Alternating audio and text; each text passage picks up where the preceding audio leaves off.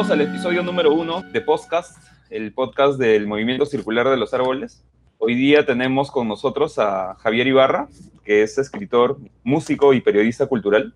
Eh, recientemente Javier editó el fanzine Revenge of the Nerds. Eh, en este fanzine compila una serie de textos relacionados con la escena escrimo de su ciudad y él nos va a contar un poquito más cuáles son los detalles de, de este fanzine. Javier ha participado en la, en la banda Zaratustra Has Been Killed in the 70s, donde vamos a centrar bastantes preguntas sobre la banda. Queremos conocer eh, cuáles fueron las influencias que, los llevó a, hacer la música que, ellos crearon en ese momento, ¿no? Vamos a, ver también sobre el libro que publicó, el libro de Una tragedia en tres acordes, historias desde el Mosh Pit. Queremos que nos cuente un poquito sobre este libro, conocer un poco de qué trata y cuáles son los temas más importantes del libro. Y nada, comenzamos. Muchas gracias, Javier, por aceptar esta invitación. Este es el primer episodio del, del podcast. Así que contigo estamos inaugurando esta serie de episodios. ¿Cómo estás? Hola, muy bien. Saludos desde México, desde la cuarentena mexicana. ¿Cómo están ustedes? Muy bien. Momix, ¿cómo estás? ¿Qué tal a todos? Este, Gracias, Dumas. Entonces, hemos comenzado el primer capítulo. Dumas no lo mencionó, pero ¿qué tal? Yo me llamo Jaime y él es Dumas. En el capítulo cero debieron escuchar que íbamos a hacer este podcast por lo menos dos veces al mes o tres veces al mes y estaremos intercalando entre los miembros del movimiento circular para hacer las entrevistas. Javier, te quiero agradecer una vez más por aceptar participar en el primer episodio. Y bueno, creo que arrancamos, ¿no, Dumas? Lo primero que queremos saber, Javier, es que nos cuentes cómo fue tu acercamiento a la escena punk y sobre todo a la escena screamo en tu ciudad. Eh, mi acercamiento con el screamo y el punk, pues fue en la ciudad de Monterrey, Nuevo León. Es una ciudad que se ubica al norte de México. Está como a cinco horas, si no me equivoco, cinco o seis horas de, Texas. Eh, entonces, Monterrey tiende a ser como muy, muy estadounidense, ¿no? Muy gringo pues en la música se, se ve por completo. Entonces, este, pues yo desde niño, por unos tíos que, que tengo, eh, que escuchaban a Misfits o Ramones y todo esto, pues me, me empezó a llamar la atención eh, pues el punk. Después Nirvana también como que tuvo ahí su época, ¿no? Es, me acuerdo que cuando tenía como 10, 11 años, Nirvana era así como lo máximo para mí. Y pues como todos, a empezarle a rascar a la música, empezar a conocer como cosas más, más subterráneas, más underground. Y pues la primera banda de Screamo que vi fue Non Plus Ultra. Eh, fue en una tocada de, de, hardcore punk en Monterrey. Yo, yo había entrado, acababa de entrar a la prepa. Tenía como 14 años, 14, 15 años. Para ese entonces yo ya escuchaba punk rock. O sea, escuchaba todo lo de Epitaph y Fat y todas estas bandas, Satanic Surfers, que es como de, también de mis bandas favoritas. Eh, pues Ajá. venía, yo vengo como de esa, de esa brecha, ¿no? También que es como muy, muy de mi generación. Te, a quien le preguntes que ahorita tenga más de 30 años, te va a decir que creció con, viendo 120 minutos de MTV, ¿no? Pues, sí, eh, sí, definitivamente. Yo, yo, creo que la mayoría comenzamos con eso también, con sí. el pan californiano, que era lo que en NTV era más accesible en esa época, ¿no? Entonces, igual claro. Dumas y yo tenemos más de 30, así que comprendemos mucho tu, tu situación. Y también creo que igual la mayoría comienza a escuchar pan a esa edad. Es la edad sí, pues, en la que el, iniciamos. Sí, la adolescencia, así como tal. Digo, eh, yo recuerdo que Green Day fue así como lo que, lo que me impactó, ¿no? Primero, el Dookie y el claro. video de Basket Case fue como, güey, estos son unos locos, ve cómo se visten, ve cómo se mueven. Pero es lo que te digo, ¿no? O sea, ya después claro. cuando me, me, topé a Non Plus Ultra en vivo, dije, no mames, ¿qué es esto, no? O sea, era como una música que nunca había escuchado en mi vida y que no iba a salir en MTV, ¿no? Jamás. Y aparte había un claro. güey tocando, había un güey, el bajista tocando en calzones nada más. Y era así como algo como muy loco que, que, me llamó la atención y fue de donde pues me empecé a interesar por el escrimo. Fue gracias a Non Plus Ultra. Y cuéntame algo, nos dices que empezaste a escuchar más o menos punk rock por influencia de, de, de tus tíos, pero ¿cómo es crecer en una ciudad que está fuertemente influenciada por la cultura gringa? Toda tu vida has escuchado rock, no, no escuchabas mucho, por ejemplo, la música más no sé, más, más, de la ciudad. Uh -huh. Sí, es, mira, es que yo, yo soy de la Ciudad de México, de hecho ahorita es donde yo vivo, solo mm. que eh, a partir de cuando yo tuve 13 años, me fui a vivir a Monterrey con, con mis papás y con mi hermana. Y yo ahí hice mm. toda mi juventud. O sea, como digamos que mi, eh, mi escuela también musical, pues la hice en Monterrey. Y sí se nota mucho allá esta cuestión de... Allá hay mucha música norteña, le llaman. Es como eh, el folclore del norte de, de, México. Pero la mayoría de la gente sí es este... Eh, va a los conciertos a, pues, al otro lado, o sea, a Estados Unidos.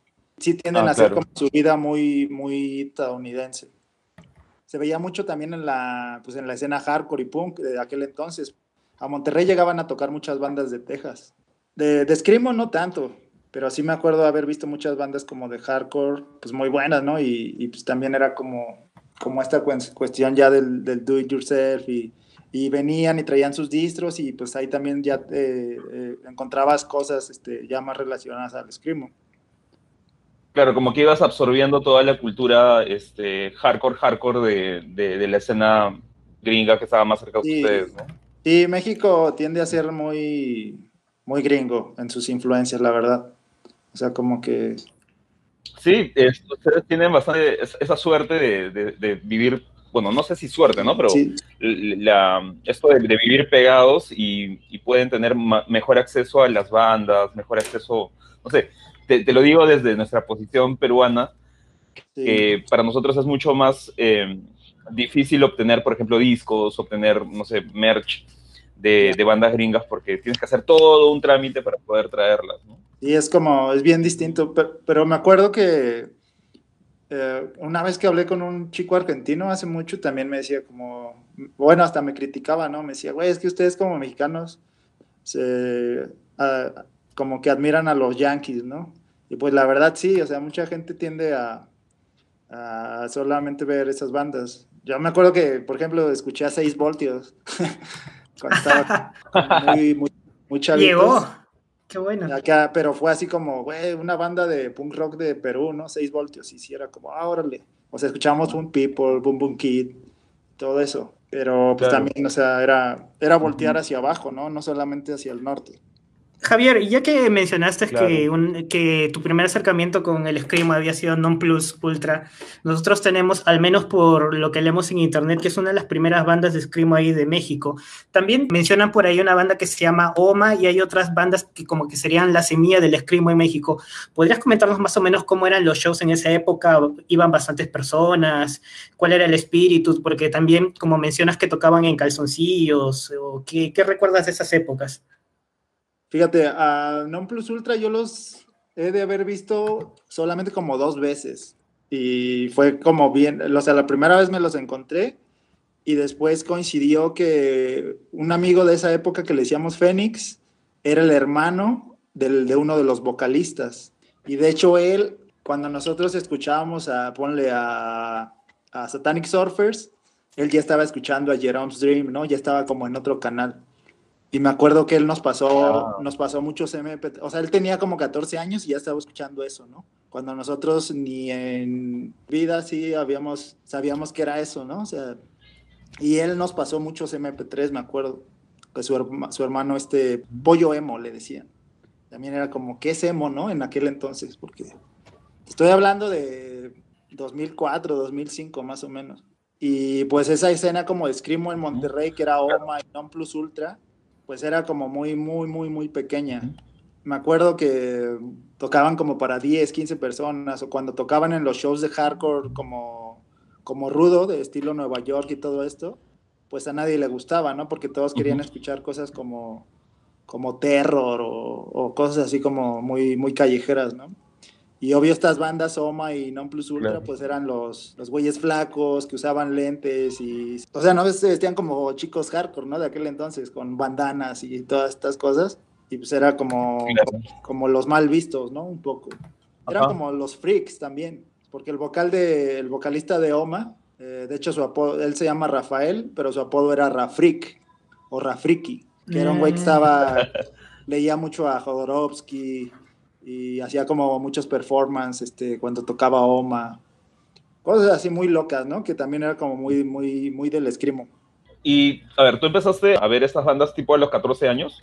Sí, pues de ahí 14, 15 años. Y de ahí me, o sea, yo dije, güey, esto me gusta, o sea, me gusta más, o sea, le encuentro como más sentimiento, más emoción. Cuando te digo, todavía no, no, no sabía que, que era la palabra emo, ¿no? O sea, ya había bandas, o sea, para ese entonces, porque también había bandas como, estaba Holiday, que era una banda del baterista de Oma, que hacían como, tocaban como Explosion in the Sky, era así como una copia, ¿no? Y me acuerdo eh, verlos ah. tocar a ellos y se vestían como, como los Get Up Kids, ¿no? Al inicio, güey. Y era como, güey, esos güeyes se ven como muy nerds, ¿no? Muy ñoños. Y, y era como muy llamativo para mí. O sea, porque era lo que a mí me llamaba la atención, era como todo lo contrario a, a, a, la época hardcore de aquel entonces, que te digo que era como lo más rudo. Claro. A ver, ¿en qué momento eh, se te ocurre tener la idea de sería bueno que yo también toque en una banda o eh, sería bueno que formemos una banda? ¿Cómo así se les ocurre? ¿Cómo, cómo te juntas con estas personas con las que forman de Zaratustra? Es que antes de Zaratustra tuvimos una, una banda que de hecho yo quería que la banda fuera como más en la línea de Hot Cross porque ya estaba escuchando más como ese tipo de hardcore, pero varios de los que tocaban ahí, pues escuchaban también estas bandas como Screamo Falso, que le llaman, o el Screamo MTV, o sea, escuchaban como Alexis on Fire o, o Emery, a mí el, primer disco de Alexis on Fire se me hace un discazo. O sea, me gusta mucho ese disco. O sea, tampoco, no voy a negar que, que, tuve una época que escuché eso, porque, digo, fue como el cambio, fue como el punk rock. Luego me acuerdo que vi un video de Alexis on Fire. Dije, güey, ¿qué pedo con estos güeyes, no? Pero de ahí, mientras Phoenix me pasaba MP3 con Orchid, con Of Dead, con Jerome's Dream, con The Locust. O sea, como que me estaba nutriendo mucho de música. Y luego tuve una novia en aquel entonces que también me pasaba MP3 con Jafet Cotto, con Reversal of Men con The Assistant, porque ella también le gustaba mucho como buscar como música de así rara, ¿no? Y me acuerdo que Hot Cross fue así como, no mames, quisiera tener una banda así como Hot Cross. Y la banda tenía como un poquito ese estilo, pero con el guitarrista, que es Nin, que también él tenía su época ahí como más, más freak. Fue como, güey, hay que hacer un proyecto así como más caótico, más orchid, más de esta línea. Y fue cuando empezamos a, a crear a Zaratustra pero nada más estábamos él y yo, era guitarra y batería. Y a, a Kids, que es el, era el bajista, eh, lo conocimos por MySpace, porque también ya nos tocó la época del MySpace, ¿no? No sé si recuerden que en MySpace ponías así... Claro, era como esa época. Ponías el montón de bandas que te gustaban como para, para hacer conexión con, con la gente, ¿no? O ponías una canción de una banda y ya era como, ah, ese güey también escucha... Claro, eran como tus, contactos favoritos, ¿no? Exacto. Entonces así conocimos a Kids. Luego también la banda, bueno, Nene, que era el vocalista, él también le gustaba, él siempre ha sido muy, muy musical. Y él me acuerdo que también una vez le dije, oye, güey, ¿conoces a Hot Cross? Y el güey ya los conocía, ¿no? Y fue como, ah, no mames, también conoces a Hot Cross. Y ya fue también como, pues queríamos hacer una banda como Escrimo Real y todo esto. Y él también pues, ya, ya, ya conocía como muchas de esas bandas. Porque te digo, también era como, no era, no voy a decir que era sencillo, pero tampoco difícil conseguir música de ese entonces. Pero me acuerdo que íbamos a Fundadores, que es como un mercado de, de rock, y ahí había un güey que, le, que se llama Terry, que era eh, de Estados Unidos, bueno, es de Estados Unidos, y a él le encargábamos música. Y él nos traía así, me acuerdo que mi primer vinil que compré de Screamo fue el de un 7 pulgadas de Spirit of Versailles y lo mandé pedir con ese güey, porque pues iba a Estados Unidos y pues ya traía cosas, Entonces también de ahí nos empezamos a nutrir mucho, mucho de música. Sí, como contraste, en ese momento existían una escena alternativa, o sea, no alternativa, sino una escena diferente, que era la escena más comercial, ¿no? Era lo que hablábamos de la música de MTV, y luego se fueron eh, volviéndose música mucho más popular que empezó a salir en la radio. Entonces, yo me acuerdo que en ese momento existían como dos, como dos tipos de emo, ¿no? Por eso se creó este término que era el, real emo y el real screamo, ¿no? Ahora, eh, en ese momento era normal que todo el mundo escuche ambos. O sea, en, mi caso, y creo que hablo, hablo por, por, por, algunas personas que conozco, escuchábamos Emery, escuchábamos Underoath, escuchábamos, no sé, Alexis on Fire, pero a su vez también escuchábamos Orchid, escuchábamos, no sé, Kaya, escuchábamos este, Rey. Era, era bien interesante esta dualidad, ¿no? De, de, del emo. O sea, e, era, o sea, para nosotros estaba claro que había un emo que era como el real y había otro emo que era como que el, comercial y el fake. Pero aún así, dentro de nuestra cabeza, ambos podían convivir tranquilamente. En el caso de ustedes, ¿cómo era? Pues yo creo que era un poco raro, digo, porque, o sea, nosotros ya traíamos la, la cosa esta de haber visto a Non Plus Ultra, ¿no? Y, o sea, era como, güey, esa, esa, banda, ¿qué, ¿qué, toca? ¿Qué es, no? ¿O por qué salen en calzones, güey? ¿Por qué gritan así, no? Era, era lo que nos preguntábamos. Pues eran otra generación, o sea, cuando, cuando nosotros los vimos, ellos han de haber tenido 20 años, 22 años, ¿no? De hecho, Buki, que era el bajista, que era un, un, chico de Guatemala, tenía una distro en ese entonces. Yo a él nunca le compré cosas porque pues yo también estaba como como en otra cuestión. Y, o sea, nuestra generación, ahorita como lo mencionas, pues sí, ¿no? Obvio, veías MTV, no sé, veías una canción de The Road, te ponías a buscar como música similar, ¿no? Porque ya teníamos la facilidad de buscar música en SoulSeek o, o, en Ares o todas estas, estas cosas del Internet. Y creo que de ahí mucha gente que, que se fue al, al, al escrimo de, de verdad fue gracias al Internet. O sea, ya no fue tanto por, por esta cuestión de intercambiar música como lo era antes. Claro, pero al, menos eh, en mi experiencia y también como mencionaba Dumas, es que el post-hardcore, digamos, más comercial fue como una puerta de entrada para que una vez que conocías ese tipo de bandas, te adentres un poquito más y llegues a lo que sería el real screamo, porque todos los compañeros que yo he hecho, ajá, todos los compañeros que yo he hecho acá en Perú que también escuchamos más o menos eso, compartimos eso en común este, pues había un chavo, ¿no? Que ya era como Crust. Y este güey, me acuerdo que me dijo, güey, escucha este disco, te va a gustar. Era el de Calle, el de Manos que Estrechan.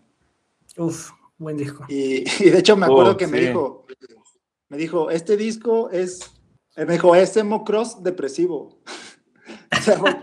era como, como lo llamaban acá en, como lo llamaban en Monterrey. Preguntabas, oye, ¿qué toca y calla? No, toca emo cross depresivo. Y me acuerdo que a los cross que escuchaban ya Tried y o todas estas bandas como que no les gustaba, ¿no? Decían, no, es que la voz está muy, muy aguda. Y ya sabes cómo es la voz cross, ¿no? Como más, este, como más gutural. Y también fue, Calla tuvo mucho que ver. Ahorita lo que decías, Calla, The Drive-In, y yo creo que Refused, que es como lo más, lo más, este, comercial, ¿no? Como del post-hardcore. Y pues ya después como que descubres a Fugazi y ves de dónde viene todo, ¿no? Te vas a la Revolution Summer y todo esto. Y pues ya de ahí dices, güey, pues el emo y el escrimo viene de Washington, D.C., ¿no? De, del 85 en adelante. Y ahí empiezas con toda la... Con, todo este, este meme de, de, texto que es el Real Only Consists ¿no? Y me acuerdo que en YouTube había, de hecho había un video como de Real Screamo, que era con, con la de Tiger Sweet con la canción y te iban eh, te iba explicando, ¿no? Como esta banda es falsa porque toca en un escenario. Ah, sí, sí. Y esta banda es real porque toca, en un sótano. Y, me acuerdo que a esa edad, cuando nos sentíamos como super screamo, se los mostrábamos a nuestros amigos que, que eran como, como una copia de, de Underoath o, o que ya estaban como en, ¿cómo se llamaba el otro? Metal, metal Deathcore. Ah, el deathcore, claro. O como los chicos deathcore, ¿no? Metalcore y el deathcore. Como, güey, escuchen música mejor, ve este video. También tuvimos nuestra etapa así como cerrada un poco, ¿no? Como de, de sentirse únicos. Porque según escuchamos... Yo creo que todos pasamos, yo, yo creo que todos pasamos por esa etapa cuando somos jóvenes. Ya cuando uno madura se da cuenta que son tonterías, pues, pero bueno, cosas por las que uno tiene que pasar. Este, Javier, ya que estamos hablando un poco de, esa época y ya estamos ingresando a lo que es Zaratustra, siempre, siempre me parece algo muy curioso el nombre. ¿Hace referencia a algo en especial el nombre? Porque es un, poco, un tanto complejo. ¿Qué, querían decir con ese nombre? De hecho, creo que eh, está, está mal escrito, ¿no? También me parece. Fue lo que me parece que sí. es lo que estábamos comentando la otra vez. O sea, el, ahora antes de que empezara todo esto del coronavirus, eh, teníamos años que no estábamos reunidos los cuatro, así, no, les miento, como unos cinco años. Y coincidimos en Monterrey y nos pusimos una borrachera y estuvimos recordando así como demasiadas cosas y dijimos, güey, el nombre estaba mal escrito, ¿no? Muchos años después salió, salió eso. Pero el nombre, bueno, lo de, lo de Stratustra, empezamos la banda e iba a tocar con nosotros un chico que le dicen Bizarro. Iba a tocar como los sintetizadores. Era de las pocas personas que en aquel entonces tocaba sintetizadores, porque también teníamos la influencia de The Locust. Entonces era como, güey, hay que hacer una banda que, de ruido, no, hay que meter sintetizador, ¿no? Era, era como, como la etapa. Y este güey nos dijo, güey, hay que hacer una banda que se llame Zaratustra. Y ya fue como, pero pues, ¿qué es Zaratustra? Y empezamos a, nutrirnos también de, de, literatura, ¿no? Me acuerdo que nos pusimos a leer mucho a, a Nietzsche en, ese entonces. O sea, fuimos a las librerías y nos compramos así Habló Zaratustra y de ahí empezó como toda esta onda. Pero también queríamos hacer un nombre largo porque en ese entonces ya ves que había muchas bandas que, tenían nombres de ese tipo. Una referencia pues, al dios persa, a Zaratustra, y jugar un poquito con, con, ese, con ese personaje.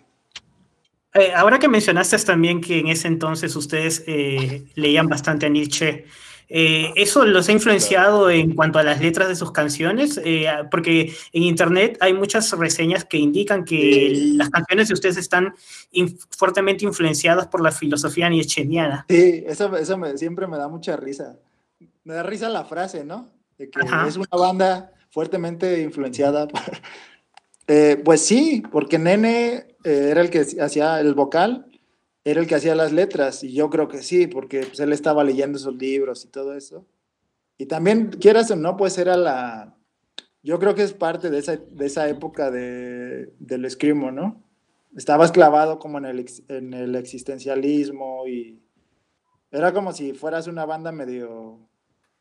O sea, va a sonar, es broma, pero es como, como si dijeras, ah, voy a hacer una banda de, de hardcore straight edge, ¿no? Entonces, pues tus canciones tenían que hablar de eso. Entonces con Zaratustra era como, güey, pues voy a hablar del existencialismo, ¿no, güey? O del nihilismo y de todo esto. Y yo creo que sí iba un poquito ahí. Todo se fue dando más bien, poco a poco. O sea, no, no fue como, como que haya sido un plan para que la banda tuviera por completo ese concepto, sino que se fue dando poco a poco. Y nosotros creo que ni nos dimos cuenta. Se dio natural. Se dio natural todo te, iba a contar que eh, la primera vez que, yo escuché a Zaratustra, o sea, cuando escuché el nombre de Zaratustra, lo primero que se me ocurrió fue algo como un nombre medio místico, medio a, lo, medio oscuro, ¿no? Y esto combinado con la estética que tenía en la portada del disco, del, del EP que ustedes tienen, sí. me daba esa, esa onda medio... O sea, de todas maneras era una, era una banda que me sonaba a noise. ¿Por qué? Porque pues todo era Mm, bastante, no sé, bastante incómodo, pero eh, quiero que me entiendas el incómodo en el sentido de, de, la misma gráfica y la estética era como rara, como que algo no cuajaba, algo como de terror, ¿no? Algo misterioso. Sí, pues es que esa, esa, esa estética ustedes la fueron planteando. Sí, de hecho, si no me equivoco, por ejemplo, esa portada la hizo DJ, que fue el otro guitarrista de Zaratustra. Él estuvo al inicio. Este, pero prefirió trabajar en un Starbucks y, pues ya a nosotros no nos gustó, ¿no? Porque no querían, bueno, no, no podían ensayar. Entonces nada más ya no, y Bizarro creo que nunca tocó con nosotros, o sea, nada más dio el no, nada más dijo Zaratustra y después ya no, no siguió, no sé, no me acuerdo por qué siguió, ya no siguió tocando. Pero sí, o sea, también recuerdo que, que nos gustaba mucho Song, Song of Zaratustra, la banda. Y también ellos tenían como estos teclados en, en, un, en, un, en uno de sus discos así como, como más de terror y todo esto.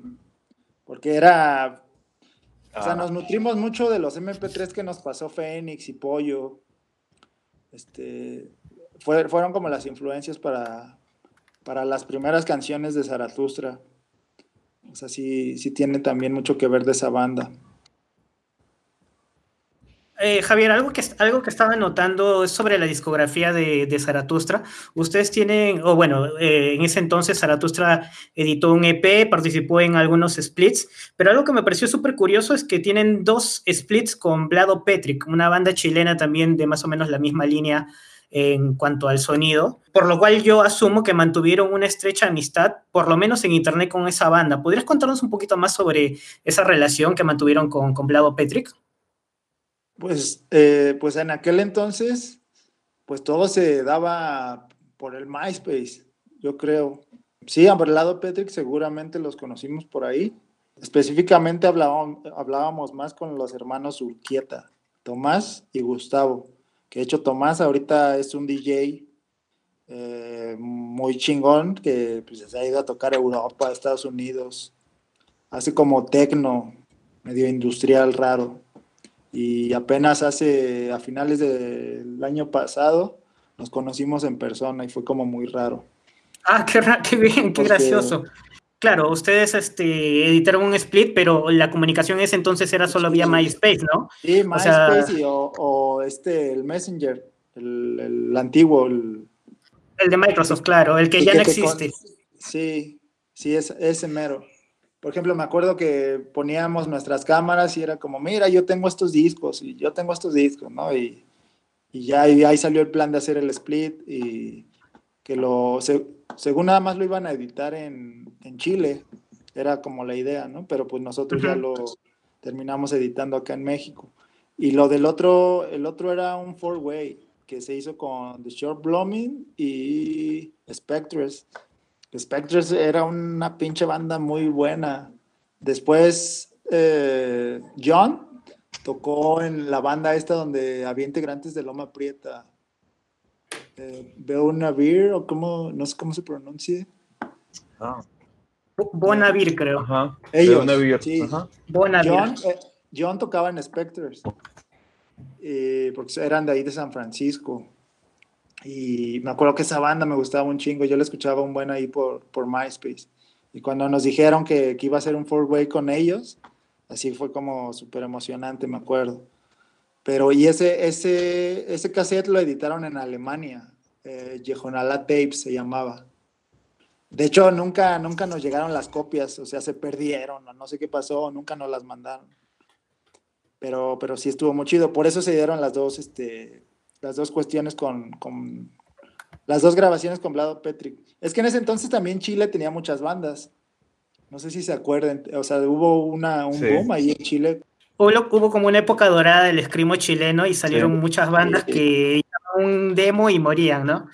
Y estaban, o sea, Teoría de Enseño Muerto, Niño Símbolo, Malevolentia. Em, Niño Símbolo, claro. Y pues a todos ellos también los fuimos conociendo. Yo recuerdo que en esa época había un colectivo que se llamaba el Banana Collective. Eh, ah, y Banana Collective tenía a manejaba como que a estas bandas, ¿no? Como que organizaba los shows o algo así en esa época. Y, tenían, como tú dices, hablado Petri, Niños Timbol. Ajá. Y creo que la mayoría eran de Santiago. Eh, Vlado Petri que era de Valparaíso.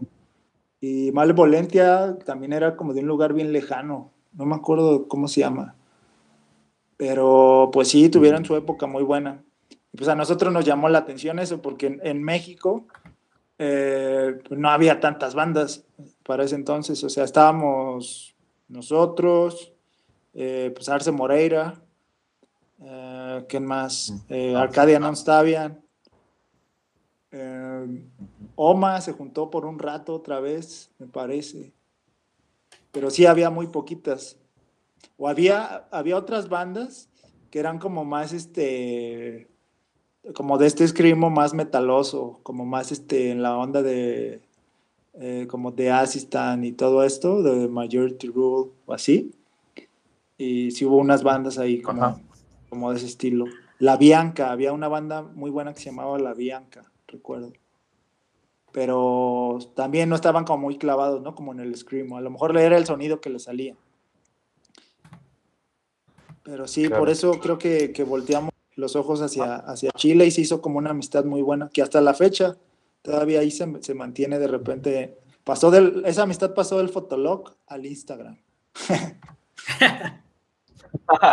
el Fotolog. Sí, y, era la época dorada del Fotolog. Y probablemente continúe en la siguiente red social de acá unos 10 años. Claro, en TikTok, haciendo TikTok todos. Probablemente, TikTok con las canciones de Zaratustra. sí, algo Unos bailecitos. Este, Javier. Sí, eh. pues. Javier, este, normalmente cuando se ven videos de esas épocas de, las bandas, y no solo de, Chile, de México, sino incluso de Estados Unidos, se ven que eh, los conciertos solían ser en espacios pequeños y con poco público. ¿Cómo eran más o menos también las presentaciones de Zaratustra? ¿Tienes algún buen recuerdo de esos shows? Sí, hay muy buenas anécdotas de, de shows de nosotros en, en vivo. Es que toda contarnos, por favor? Sí, en, la influencia también venía pues de, pues directamente de lo que hacían los locos, los, los gringos locos, ¿no? O sea, me acuerdo que y eran videos así de súper mala calidad, ¿no? Que, que, este, que ahorita los ves y dices, no mames, o sea, poco le entendía eso, ¿no? me acuerdo que los videos de Comadre nos, nos, sorprendieron mucho, por ejemplo. O sea, aunque Comadre ya era una banda como más nueva para, para aquel entonces, pero era como muy loco ver a... Estaban tocando en la cocina de alguien, ¿no? O no sé, o en la sala de alguien. Entonces nosotros queríamos como como replicar eso, ya después los ver videos de Orchid o de Page, eh, donde había gente disfrazada, o, pelotas de playa, o cosas así, pues era también como esta esencia, ¿no? Del de, escrimo. Porque eso no lo ibas a ver en un show de, de Snapcase o donde se baila mosh, ¿no? O sea, sino que iba a ser solamente ese tipo de shows los ibas a ver en... Eh, los shows y los shows de Zaratustra también iban por esa línea, entonces. Eh, sí, sí, o sea, todo lo que veíamos, pues nos influenció, así, lo que veíamos en YouTube, ¿no? O los videos que descargábamos. En Chile también hacían lo mismo, me acuerdo que, debe de haber ahí unos videos por YouTube, también era lo mismo, ¿no? Así confeti o espumas y todo esto. Con poca ropa.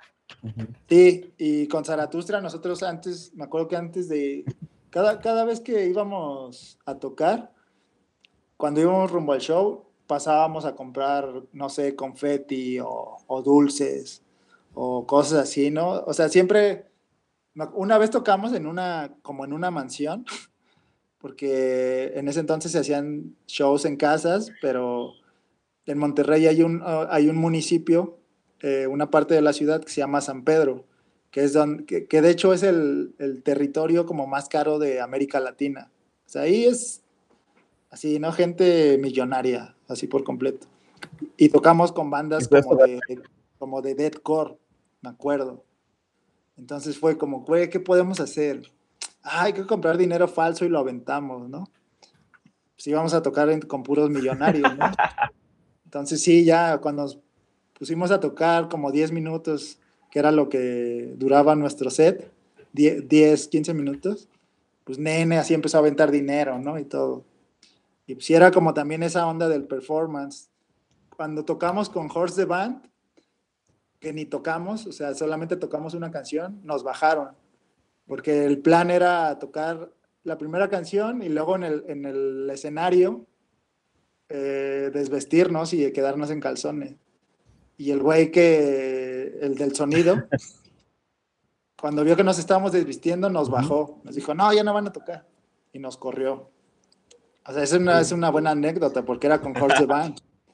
Y ya, o sea, solamente tocamos una canción. Claro. ¿Y qué otra puede De hecho, Jorge Van es una de mis bandas favoritas. ¿Perdón? no, te decía que Jorge Van es una de mis bandas favoritas. Ah, sí, es algo muy loco. Hace uno o dos años conocí al güey del Triángulo en una fiesta de arte contemporáneo. El güey creo que ahora hace arte contemporáneo.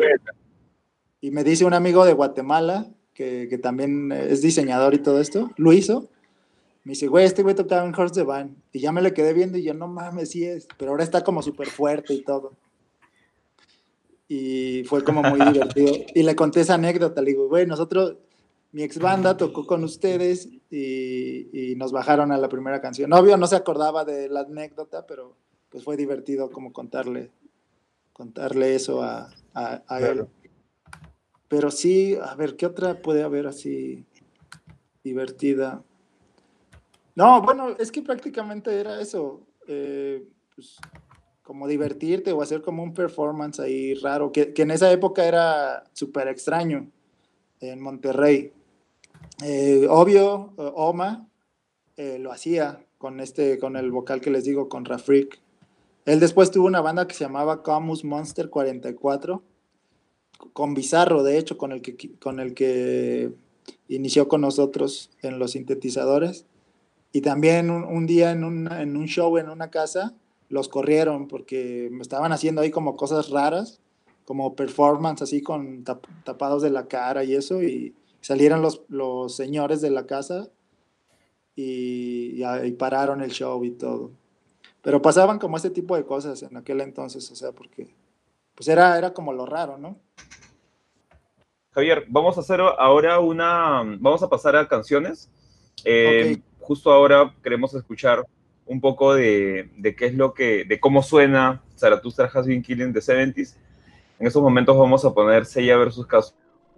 Ah, va. Así es que volvemos en un minuto para que nos cuentes cómo fueron los tours cuando todavía tenía Zarathustra. Volvemos.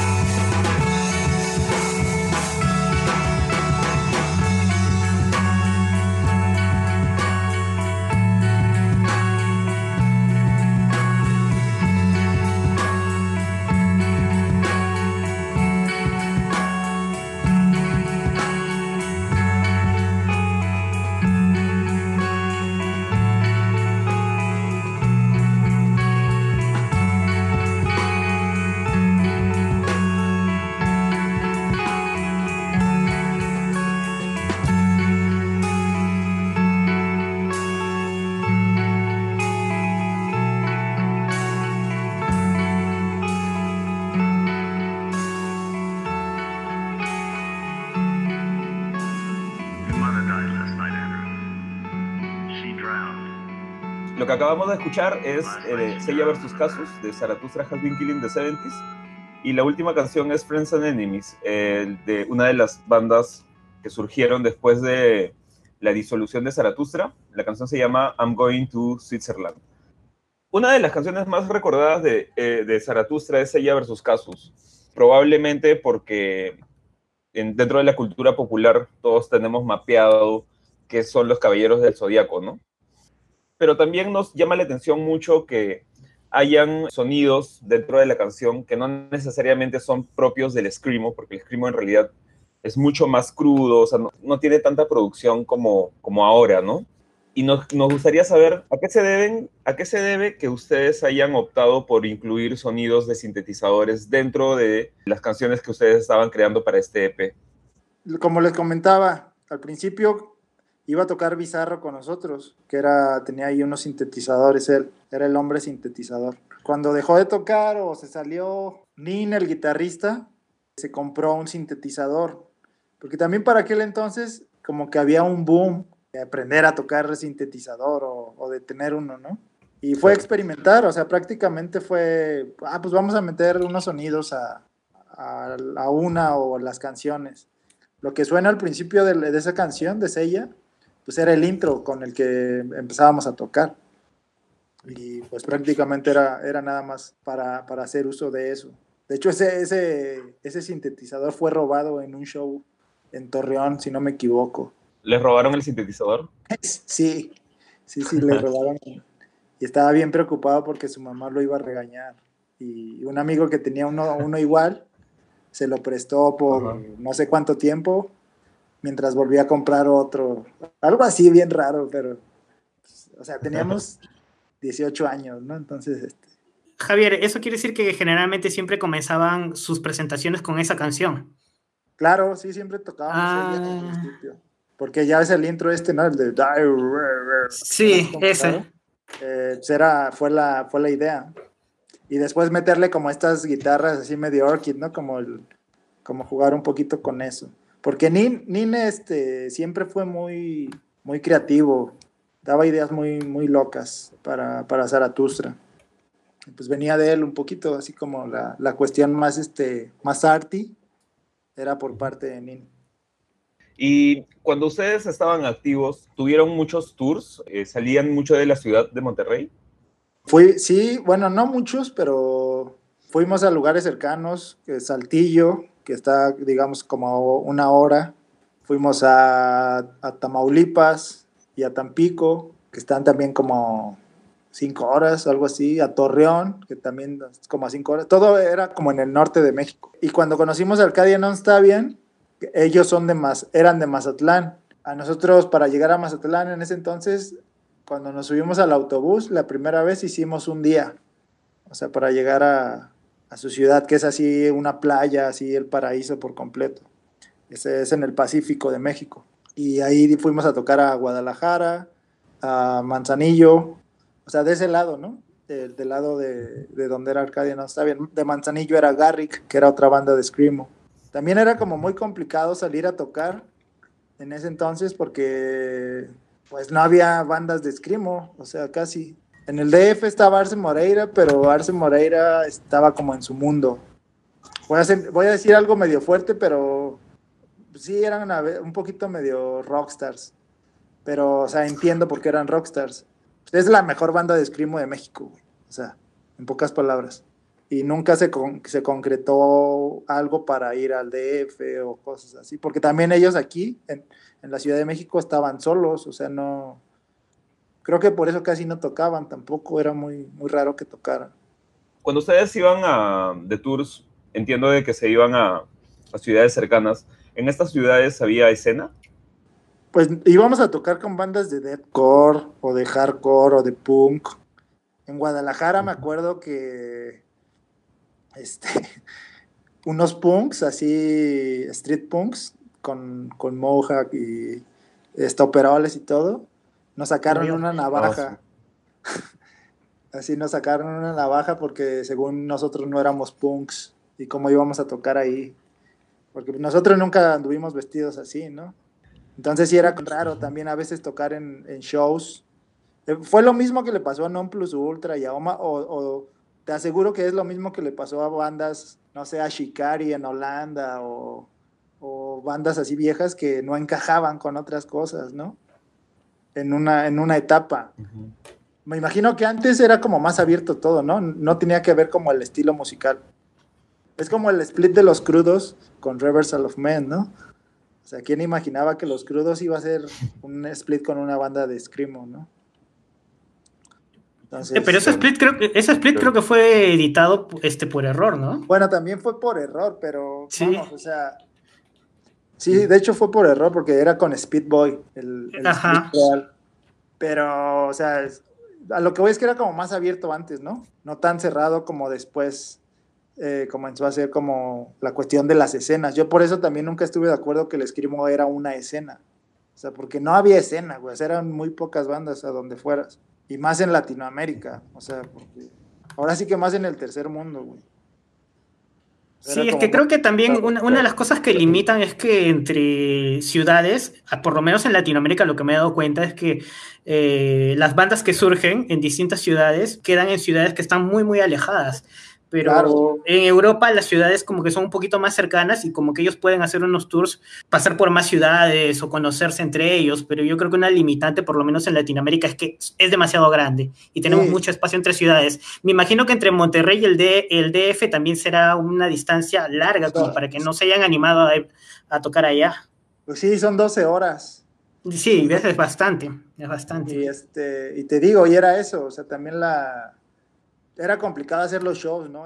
hubiera sido muy do it yourself hacerlo, pero pues al final era muy, te aventabas una bronca muy grande, ¿no? En, tratar de hacer un show de, de Screamo o, algo así en aquel entonces. Entonces, la mayoría de las bandas aquí en México pues sí tocaban en, pues, en lugares donde, donde pudieran prácticamente. Y ya los shows que uno hacía, o sea, lo que me preguntaban ahorita de cómo eran los shows de Zaratustra, nuestros shows que organizábamos así nosotros mismos, los hacíamos a ras de piso. O sea, era como lo que pedíamos, ¿no? Era así como, como ir a buscar un lugar donde pudiéramos tocar a ras de piso. Porque todos los shows que había eran con escenarios gigantes y todo esto. Y a nosotros no nos gustaba tocar mucho en eso. De hecho, cuando nos invitaban mucho, así casi siempre nos invitaban a tocar todos los fines de semana. Entonces nosotros nos propusimos a tocar de una vez al mes o una, una vez cada tres semanas. O sea, no, nunca tocamos así seguido, pero también no éramos cerrados. O sea, sí tocamos en festivales como de hardcore grandes y todo esto. O sea, no, no, no, no, no nos cerramos a decir, ah, nosotros somos Screamo y no vamos a tocar con bandas de punk ni con bandas de hardcore rudo. O sea, nosotros estuvimos abiertos a, todo, llevando como la propuesta o lo que fue Zaratustra, que era como súper bizarro para la mayoría de la gente. Era, muy poca la gente que se acercaba y decía, ah, no mames, tocan escrimo del Real. Y ahí era como, ah, no manches, también te gusta el escrimo. Y ahí se hacía como una comunidad muy pequeña. Javier, este, yo tengo entendido que usted, que hubo planes de Zaratustra Has Been Kill en editar un split con Arcadiano Stavian, espero que le haya pronunciado bien, y Carton Banks. ¿Por qué no se concretó ese proyecto? Por decidiosos, güey, por porque no nos lo pusimos a hacer. Pero pues, llegaron a grabar canciones. Sí, o sea, Arcadia grabó sus canciones. Carton Banks, no sé si grabaron las de ellos, pero nosotros también, pero al final no, no, se concretó. Sí, no, no prosperó. Y pues con esas dos bandas fue con las que hicimos más, este, como más, más amistad, un poco, con Arcadia sobre todo porque ellos eran un poquito más grandes que nosotros.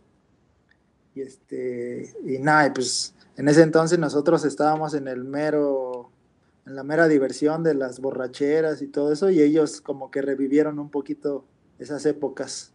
Dumas, tú comentabas que en el, en el, antiguo foro del movimiento circular también estaban gentes de, de Arcadia, no estaban, ¿eh?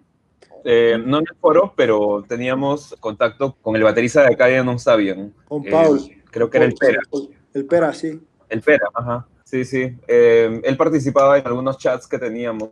En ese tiempo teníamos grupos de, de, MSN. Una de las anécdotas que tengo con él es que eh, teníamos el, este grupo de, de, Messenger y lo agregamos, agregamos al pera y empezamos a molestarlo, como que le empezamos a decir el fresa, el plátano, o sea, cualquier tipo de fruta, menos el pera.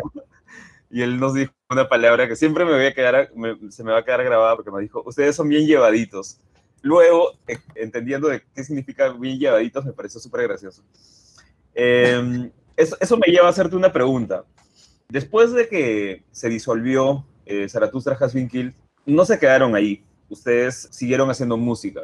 Quiero que nos cuentes cómo sí formaron la siguiente banda que surgió después de Zaratustra. Mira, de hecho, de Zaratustra quedaron muchas canciones sin grabar, como unas seis o u ocho canciones, no recuerdo, que las íbamos a grabar. Y de hecho ya el sonido también estaba cambiando un poco.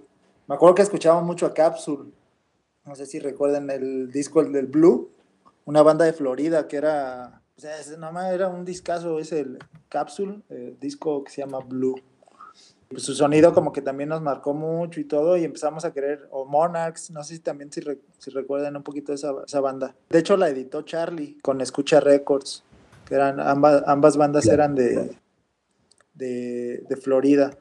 Pero esas canciones ya nunca las grabamos. Es que también como que parte de esa época fue cuando entramos a las universidades, que nuestras vidas se comenzaron a centrar en, en otras cosas, ¿no? O sea, aunque sí seguíamos escuchando Screamo y todo, o sea, no, como que nunca nos bajamos del, del barco del Screamo, pero ya era bien complicado ensayar porque, porque Nene y yo vivíamos muy cerca, pero por ejemplo, Kids, el bajista, vivía al otro lado de la ciudad, Nin también vivía al otro lado de la ciudad, entonces era muy complicado como ensayar.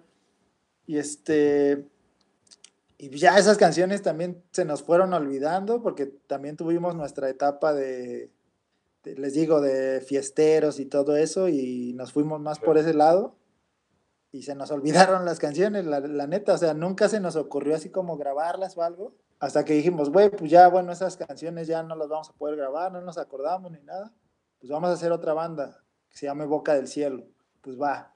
También eh, quisimos empezar a sacar canciones, o sea, de hecho la primera canción que sacamos dijimos, vamos a grabarla, güey, porque si no, ya no vamos a empezar a hacer nada y pues fue la que quedó, que no sé si la han escuchado, que también, creo que también se llama así Boca del Cielo. Y Tiene pues solo una canción, ¿no? Sí, pero les digo, fue lo malo porque pues estábamos inclinándonos un poco por ese sonido como de Florida, este, pero pues ya no, no, no, se, no, no se pudo hacer más.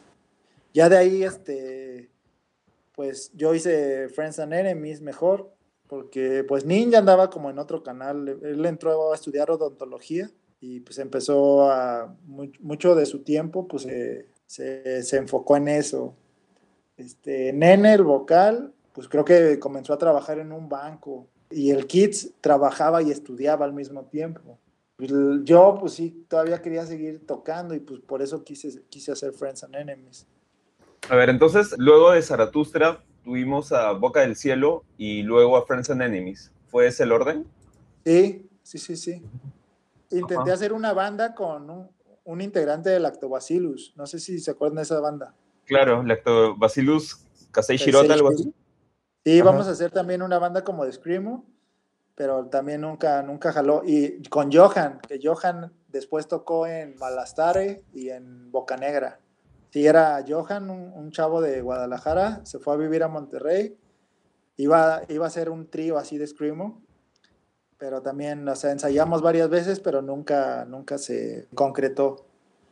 Y ya mejor Friends and Enemies con otros amigos que, que yo tenía, que, eran, que venían más como del ambiente y de todo esto, fue que dije, ah, pues vamos a empezar a hacer música.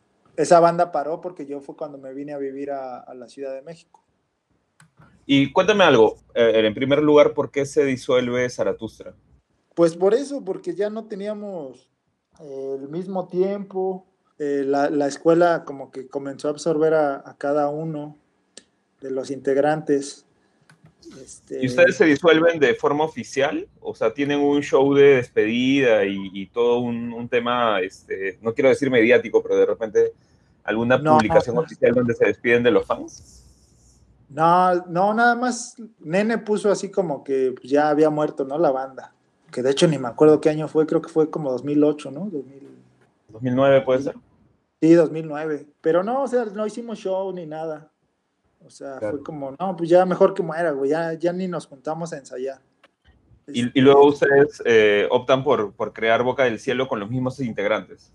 Sí, como que después este, nos dio esa, tuvimos esa espinita, le, le decimos acá, como de que, güey, hubiéramos hecho más canciones, ¿no? Y ya por eso quisimos hacer Boca del Cielo, pero ah, fue lo mismo.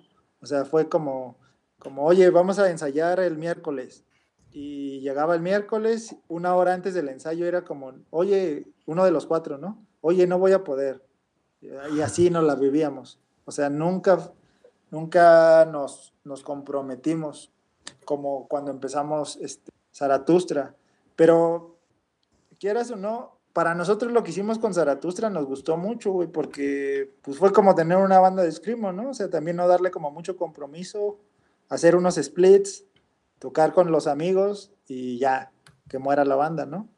Como Claro. muchas bandas de, de ese estilo. Sí. Y luego, ¿quiénes forman eh, Friends and Enemies? ¿Cuáles, ¿Cuáles de Zaratustra forman Friends and Enemies? ¿Tú y quiénes Eh, más? Solamente yo en, Mm. la, en la batería. Y eran, les digo, otros tres chavos. eh, por ejemplo, uno este, tocaba en una banda como también así como de ambient. Otro güey tenía una banda más como de madcore. Y el otro chavo no me acuerdo. Y de hecho, o sea, de hecho no éramos así tan amigos. Nos juntamos como porque fue como, oye, hay que hacer un proyecto así, tal, tal, tal. No era como en Zaratustra, ¿no? Que Zaratustra sí éramos amigos y hasta la fecha. O sea, es como, son mis mejores amigos los que voy a tener para toda la vida. Sino, y, ya- Friends and Enemies fue una banda como de, para ponerse a hacer música como más, vamos, como más en serio, ¿no? Pero sí veníamos de esta cuestión de, del hardcore y de, y de toda esta onda. O sea, no, no era una banda que dijéramos, ah, queremos triunfar con esta banda, sino como era, oye, vamos a hacer música más en serio, pero con esta, este sonido, ¿no? Y, y optaron por un sonido menos caótico y mucho más eh, mat rock y, y post rock, ¿no? Sí, sí, también como muy emo, también que nos, que nos gustaba, bueno, nos gusta mucho, ¿no? Y al final también que pues queríamos hacer algo también como más medio, medio dance, pero pues este, esa banda está bien chida, la neta sí, me arrepiento mucho de, de haberme ido de Monterrey, porque estábamos también sacando unas canciones muy buenas, pero ya, o sea, creo que es lo que me pasó a mí en mis proyectos musicales siempre como todo moría antes de tiempo. Con Zaratustra, yo creo que pudimos haber hecho un poquito más cosas. Les digo, esas canciones que teníamos, pues eh, hubiera estado muy bien grabarlas. Pero pues no. Luego la juventud y el desenfreno de las borracheras te arrastran a otros lados. Sí, es cierto. Pero, ¿y, y con Friends and Enemies llegaron a grabar más canciones aparte de las dos del demo? Sí, grabamos una que se llamaba, creo que Calypso, que estaba ya como más, como medio dance. Bueno, no dance así como tal, pero estábamos escuchando mucho una banda que se llamaba DeLorean y una banda de, de Benjamín, que es el guitarrista de, de Luis Cipher, que se llama Panthers. No sé si, si la han oído, que es como medio electrónica y todo esto. Y, y yo les enseñé esa banda, les dije, oigan, escuchen esto, hay que hacer algo así similar, porque pues creo que, que lo podemos adaptar ahí como con, con lo que estamos haciendo. Y esa rola suena un poquito así como, como de esa línea. ¿Cuánto tiempo llegó a, a- a estar activa Friends and Enemies? Ay, yo creo que menos de un año, ¿eh? Ah, no fue mucho. Es que te digo, todo, todo coincidió, todo... Yo me tuve que mover de, de Monterrey así de, eh, de repente, porque para, igual para ese entonces en Monterrey había muchos problemas de narcotráfico. Entonces era, era muy complicado vivir ahí, güey. Este, Claro. O sea, no podía salir a las calles porque había muertos, había balaceras. Y, y eso también decayó mucho en la música en Monterrey y en las bandas. Claro. Y también yo creo que, que repercutió mucho entre nosotros para ya no ya no hacer música. A otras bandas sí les benefició, era como a las bandas dedicadas, era como, bueno, vamos a juntarnos y vamos a ensayar mientras en las calles se matan, pero a nosotros fue como de que no, güey, pues no se puede salir, ¿no? O algo así. Claro. Eh, de hecho, eso debe haber afectado bastante a, a- a los conciertos, el hecho de que no puedan salir en, cualquier momento, ni, no sé, pues, ni llegar tan tarde a, sus casas, ¿no? Y eso fue 2009. Este, acá le llaman la guerra del narco, que duró el sexenio del presidente Felipe Calderón, 2000, de 2006 a 2012. Y, y esa, la zona de donde está Monterrey fue donde más problemas hubo, que estaban los, ahí se peleaban los territorios, los, los, los cárteles del narcotráfico mexicano, ahí era zona de guerra. Entonces la música decayó mucho. Y, y, pues yo por esa misma cuestión, pues me, pues me vine a vivir a la Ciudad de México, que es como, eh, no, había, no hay esos, ese tipo de problemas así tan graves como, como en, la zona norte de, de Monterrey. Mira, y me parece bastante curioso que a pesar que ustedes tuvieron mucha esta situación de violencia en la ciudad, aún así hayan mantenido la escena activa, ¿no? Y aún más curioso me parece que Friends and Enemies, que es esta banda que surge después de Zaratustra, haya tenido un sello, este sello Mirdal. ¿Tú sabes algo del sello? ¿Nos podrías contar un poco sobre el sello Mirdal? Era, bueno, no era un sello externo de... Invitaron a Friends and Enemies, es, lo, es lo único que sé. Eh, de hecho, creo que el sello es de aquí, de la Ciudad de México. Pero es que, sinceramente, eh, todo lo que veía, vamos, este, de ese tipo de cuestiones, las veía Ángel. Porque yo también como que me quise, o sea, no alejar de eso, pero pues era como, ah, bueno, este güey se, se, dedica a ver como todos los contactos. Este, pues sí, o sea, lo que nosotros aportamos en ese entonces era todavía hacer un poquito de tocadas que fue cuando pues yo intenté hacerlo del Jungle Fest, que el Jungle Fest fue 2008 y 2009, y era una época ya también un poquito complicada en, aquel entonces. Fue la idea de hacer un, un, festival con las bandas de Screamo o de ese, ese tipo de música que había en México. Javier, eh, ya que estamos, ya que hablamos un ratito sobre el sello de Friends and Enemy, podríamos hablar también un poco sobre Chanson Tristes. Fue una distro y sello que tuviste y a través de la cual editaste el demo de la banda chilena Maleviolenta. Creo que fue en formato cassette, pero según tengo entendido también editaste uno de los splits favoritos de los nerds del escrimo latinoamericano, el split de Niño Symbol O y Teoría de un Sueño Muerto con toda esta información, pues creo que sale nuevamente a flote que mantuviste un contacto con la escena escrimo chilena de los 2000. ¿Qué onda con Chanson Tristes? Yo me di cuenta que el baterista de Saetia tenía Level Plane, Will de Orchid tenía su Clean Plate Records, o sea, dije, güey, o sea, hacen música y también eh, editan o, distribuyen cosas, ¿no? Charlie tenía Escucha Records, en Tijuana estaba nuestra lengua, que eran de, los chicos de Malady y de, de Satie. Y después varios de ellos tocaron en Wally. De hecho, ellos sacaron un 7 pulgadas de Tristan Tessara, estuvo muy chido. Ah, sí, sí, sí. Una reedición, ¿no? Creo que es del segundo. En 7 pulgadas, que es rojito con este, splatter. Bien bonito. Y, y, pues yo dije, no, bueno, este, yo nada más voy a hacer distro, ¿no? y sí empecé a, conseguir material y, lo movía en los shows y todo esto, pero por la misma amistad que había con los con, con la gente de Chile, pues dije, güey, pues voy a sacar el, de, el split de teoría de enseño muerto con niño símbolo. Pero ambos fueron en, en, CD, este, en CDR, de hecho. O sea, todavía más, más este. Más, más do it yourself. Más do it yourself, sí. Sí, o sea, digo, porque a mí se me ocurrió, pero, o sea, lo hice porque yo estaba enamorado de esa música en aquel entonces. O sea, para mí era todo, en ese entonces para mí el screamo era todo, güey. Entonces yo buscaba la manera de distribuir a las bandas con las que platicaba y que escuchaba a la demás gente, güey. Llegábamos a tocar y pues ponía las playeras de Zaratustra, los discos de Zaratustra, y ya llevaba más material, ¿no? Que era lo de Malevolentia, lo de Teoría, eh, Niño Símbolo y más discos que le pedía a Valeriano de Loma Prieta o a Charlie, que así pude distribuir un poquito de, de acá por México también. No tan grande como Charlie, ni como Nuestra Lengua Records, pero sí este... Pero, por lo menos en tu región distribuías, ¿no? Y editabas algunas cosas. Eh, Javier, por otra parte, y ya que habías mencionado este, el Jungle Fest, eh, tengo entendido que tú organizaste dos ediciones del Jungle Fest, que más o menos fue una especie de reunión anual del Escrimo, por la que pasaron bandas como Oma, Zaratustra Has Been Killed, invitaste a Sarce Moreira, Caos Villa, Arcadion Estaban, entre otras bandas mexicanas. También incluso participó Comadre. ¿Podrías contarnos un poco más con detalle eh, sobre este festival? Aparentemente parece ser como el Crimea River Fest, pero, eh, o, fue el Crimea River Fest, pero edición mexicana, ¿no? Edición mexicana. Pues sí, la influencia era el Crimea River.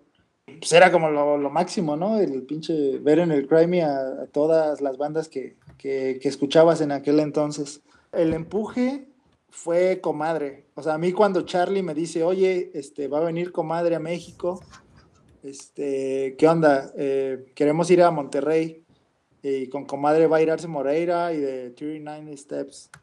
Este, ¿Cómo ves? Dije, no, pues sí, adelante, güey, hay que hacer el show. Y ahí fue donde dije, güey, pues hay que hacer algo más llamativo y que sea un festival a partir de aquí, ¿no? Y gracias a eso, eh, de hecho, también este, de Texas bajó una banda que se llama Tentacles, que editaron con, con el sello alemán, con, con With Protest.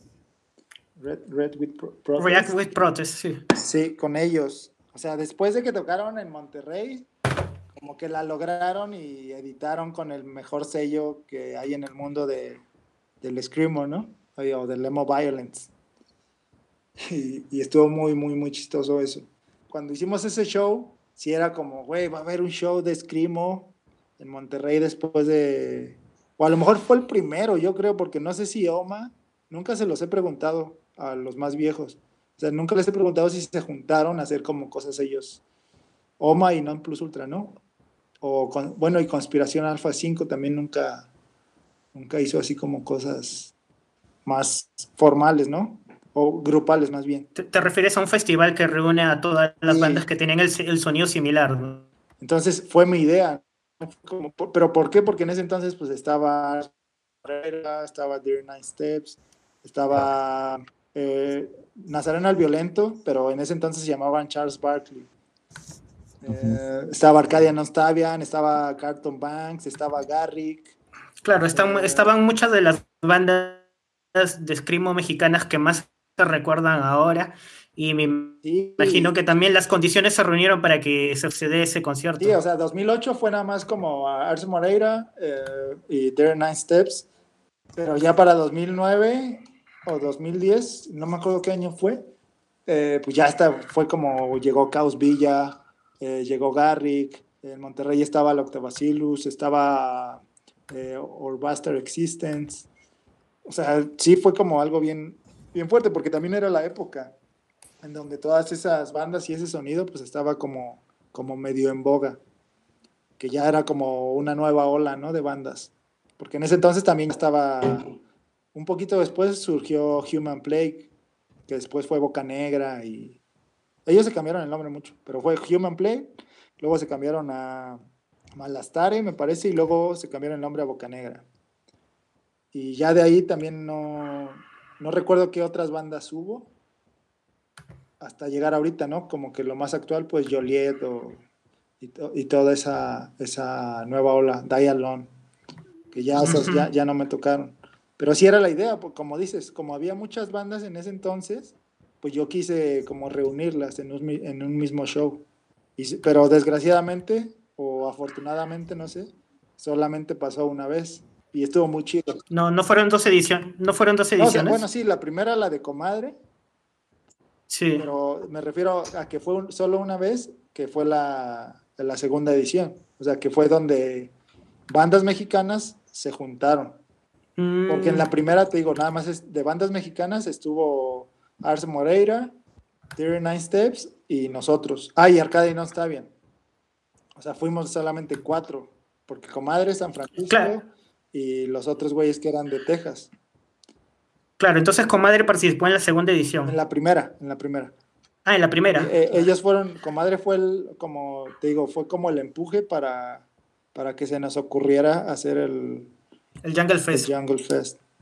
Sí. Bueno, y ahora que hemos hablado de Comadre, pues vamos a pasar al segundo set de canciones. Vamos a escuchar ahora una canción de Comadre, este, Breakfast of the Champions, y después vamos a escuchar Me and Goliath, la canción Sick Boy. Volvemos dentro de unos instantes, muchachos.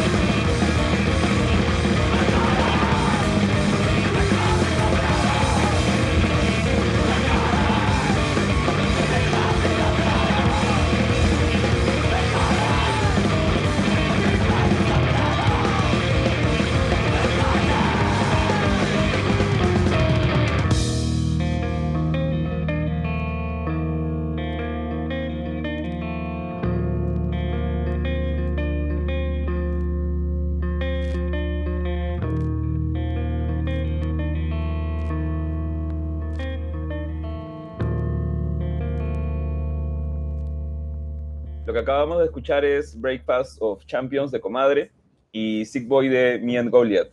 Eh, hablando de Me and Goliath, Javier, en el 2009 cumpliste uno de tus sueños, que fue el asistir al Crimea River Fest. Eh, para los que no conozcan qué es el Crimea River Fest, es un eh, concierto reconocido, es uno de los más importantes de, del mundo del Screamo, se realiza en Europa y es organizado por el sello React with Protest. Justo en el año en el que tú fuiste, el plato fuerte era el show reunion de Shikari y también la presentación de Lucifer, eh, Junpei, Dance Macabre, eh, Battle of Wolf. eh, Me Goliath, que es la canción que acabamos de escuchar, entre otras. Queremos saber cómo fue asistir a este Crimea River, donde estuvieron, me parece que una gran cantidad de bandas muy importantes del género. ¿Cómo fue la experiencia? ¿Era lo que esperabas? ¿Cuáles fueron los shows que más te, te llamaron la atención? Pues sí, o sea, fue el sueño cumplido así 100%, como lo mencionas. Este, y las expectativas, pues cumplió todas, güey, o sea, todas, todas, todas, todas. O sea, siempre, bueno, entre broma digo que a partir de ese día para mí el Escrimo murió, porque pues se separó Luis Cipher, que era es mi banda favorita de Europa. Son recuerdos que no voy a olvidar, ¿no? Porque también es, fue mi adolescencia, como un punto y aparte, también Zaratustra dejó de tocar. Se, se, juntaron como muchas cosas.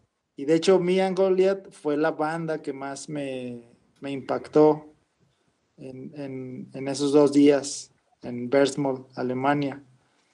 ¿Por qué? Porque era una banda que no conocía y me gust siempre me han gustado las bandas que son tres, tres integrantes.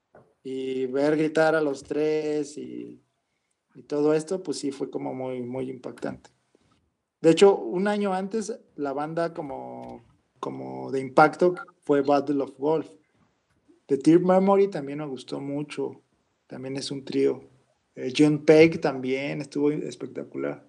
Para mí John Peck como que representa el, el, el, sonido, ¿no? De europeo en gran parte. Así como muy oscuro, muy medio con esos tintes como, como black metaleros. O no sé qué opinan uh -huh. ustedes.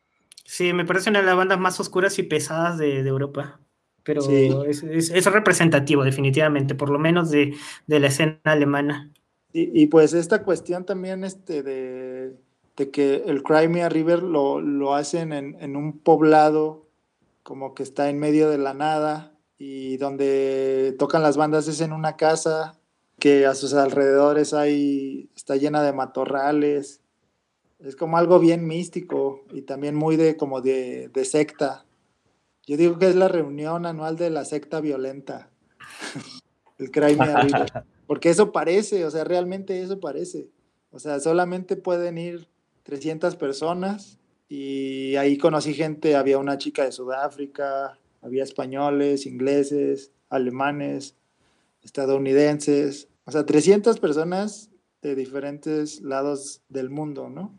Y cuatro mexicanos que éramos pues, Mariana, Hugo, de Garrick, el Punky, que tocaba como en bandas cross, me parece, y, y yo, hiciera como muy, pues muy, muy divertido también este, ahí convivir con la gente, ¿no? Porque me acuerdo que la referencia para los mexicanos era como, nos decían, ah, eres de México y tocas en Arce Moreira, era lo primero que preguntaban, o sea, el impacto de Arce Moreira era, era bien, o sea, contrastaba muchísimo, ¿no? O sea, era la referencia.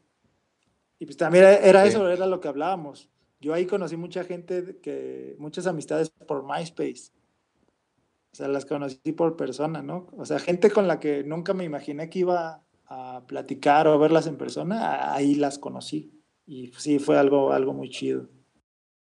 Nos comentaste previamente que de no ser por Orchid, eh, no, no te dedicarías a la escritura. De hecho, algo que nos parece bastante interesante es que ustedes inicialmente como Zaratustra hayan tenido este contacto de repente con la literatura más nihilista, ¿Cómo es que una banda de hardcore caótico hace que tú personalmente puedas inclinarte hacia no solamente eh, el, el, espectro musical, sino de repente el espectro literario? ¿Cómo hace que te intereses en la escritura luego de haber participado en Zaratustra y haber escuchado este, este tipo de, de bandas? Eh? Pues es que es lo que, bueno, hablábamos en un principio, ¿no? Que el escrimo, pues era como el hardcore pues de los nerds o de los ñoños, ¿no? ¿Por qué? Porque yo, yo en, en esa música, en, en, esas bandas, encontré mucha literatura, este, eh, no sé, o sea, mucho arte, ¿no? Como mucha creatividad. No sé si recuerden que, o sea, abres este, Chaos is Me de Orchid y lo primero que viene es una cita de Albert Camus, ¿no? Y pues sí, es como, yo en ese entonces este, no tenía ni idea quién era Albert Camus entonces fue como, ay, güey, no mames, este, ¿qué es esto, no? Y, Y fui a la librería y me compré El extranjero, el libro de Albert Camus, y pues me voló la cabeza, ¿no? O sea, fue a partir de ahí dije, oh, ¿qué es esto, no? Empecé a consumir más literatura, como de ese tipo, así como lo que le llaman como del pesimismo, ¿no? Y el existencialismo.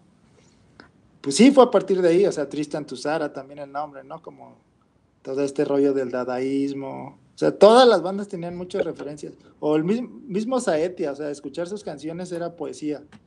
O sea, era como, como Billy Werner no estaba cantando, sino que estaba en un slam de poesía, ¿no? O sea, estas canciones habladas, que era también o Mosaicon, también, todavía más viejo. Como que encontrabas muchas referencias, este, les digo, creativas y artísticas dentro del Screamo. Y pues fue lo que me, me llevó a mí a, a, tratar de ser creativo dentro de, de, la escritura, que es a lo que ahora me, me, dedico, que hago periodismo y, este, y pues escribo. O sea, yo, yo me dedico a hacer este periodismo musical o, bueno, o cultural. Pero pues al final de cuentas, pues, es, pues eres escritor, ¿no? Viene de, yo creo que de Chaos is Me, de, de ver ese librito bloquearlo, porque pues también cuántas canciones de Orchid no, no te hacen eh, referencias a, a filósofos o escritores. Entonces de ahí viene. Javier, eh, y ya que estás comentando un poco sobre tu, tu carrera del periodismo, pues en el 2019 eh, la editorial de periodismo narrativo Producciones El Salario del Miedo publicó tu primer libro titulado Una tragedia en tres acordes, Historia desde el Mospich. ¿Qué podemos encontrar en ese libro? Tengo entendido que son una serie de crónicas, pero más o menos, ¿qué, qué podemos leer ahí? Bueno, pues el mismo periodismo narrativo o el periodismo gonzo, pues es, eh, se hace, se realiza en primera persona, ¿no? Eh, quien, lo, quien lo hace es el protagonista. De hecho, o sea, dentro de, pues, del periodismo es como mal visto hacer eso, ¿no? Es como como también es, también es muy como muy egocéntrico, ¿no? O sea, ¿cómo te vas a meter en medio de la noticia, ¿no? O de lo que tú estás cubriendo. Pero al final de cuentas, pues también tiende a ser como muy anecdótico, ¿no? Y muy vivencial. Y, es más anecdótico y vivencial cuando tienes la fuerza, si has vivido eso, ¿no? O sea, de que sí vas a escribir de cosas que, que tú has pasado.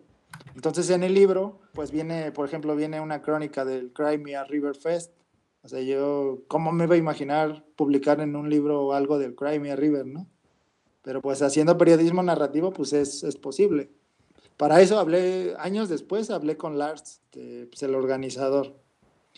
Y pues ya ahí le hice una, o sea, sí, sí también se hace investigación, ¿no? Un poco. Y pues sí, ya me contó cómo se, cómo inició el Crimea River, este, la gente que va, o sea, todo lo que, todo lo que, lo que envuelve, ¿no? Al, festival, en pocas palabras.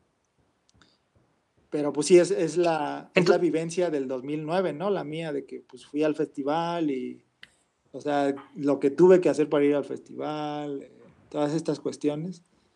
Y dentro de eso, pues también contar la, la historia de, de ese festival, ¿no?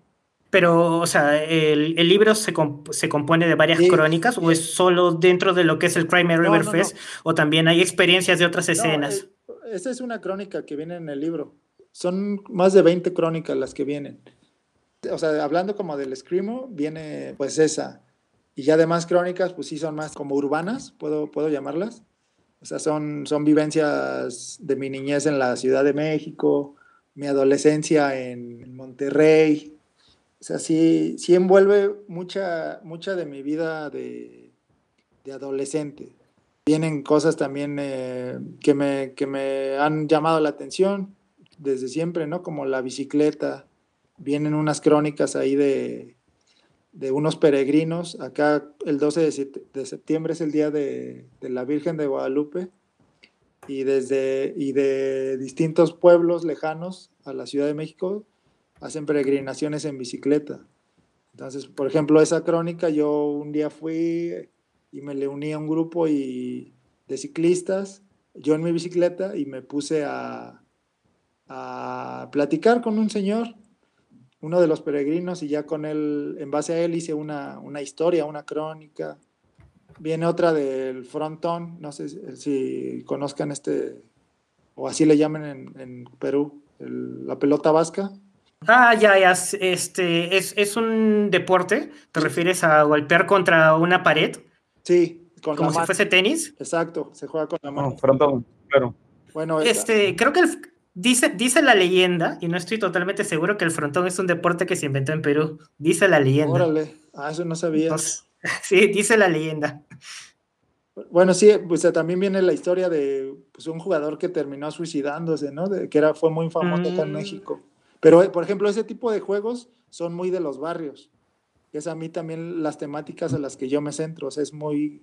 A mí me llaman mucho la atención las cosas como lo marginal o los barrios.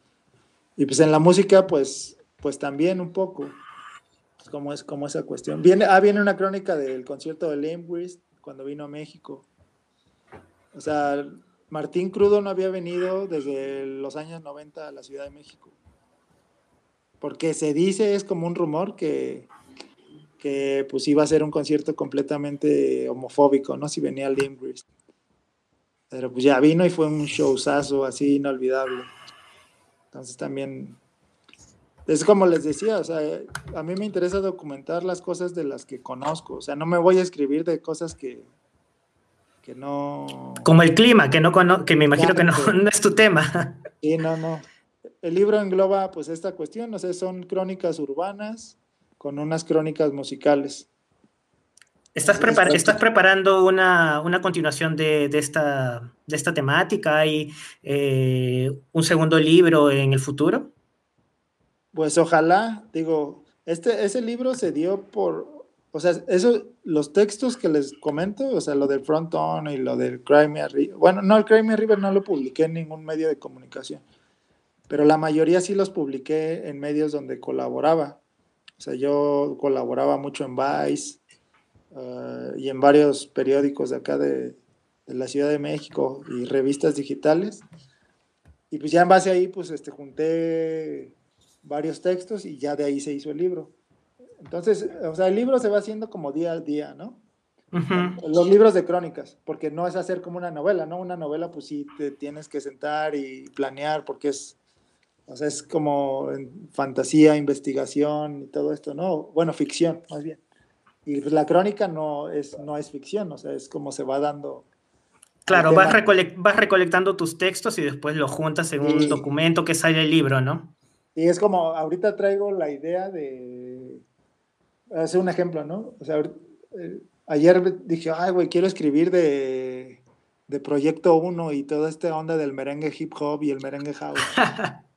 Porque pues sí, o sea, se me hace a mí como interesante relacionándolo ahorita con la moda del trap o todo esto, ¿no? También en su época pues me llamó mucho tiempo la cumbia psicodélica, ¿no? La cumbia, la chicha peruana.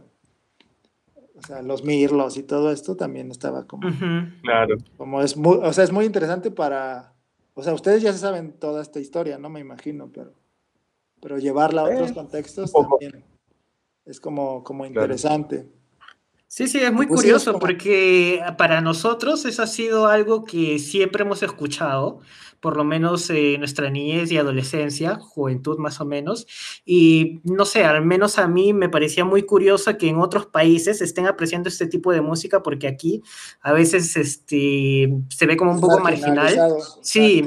Y para mí creo que todo fue un cambio cuando me enteré que estaban editando canciones de cumbia de chicha, como se conoce aquí, en Europa en formato vinilo. Sí, el em, Roots of Chicha, ¿no? Se llama. Sí, el Roots of Chicha, definitivamente. Y así llegó acá a México. De hecho, o sea, como para, vamos, para los jóvenes, llegó así.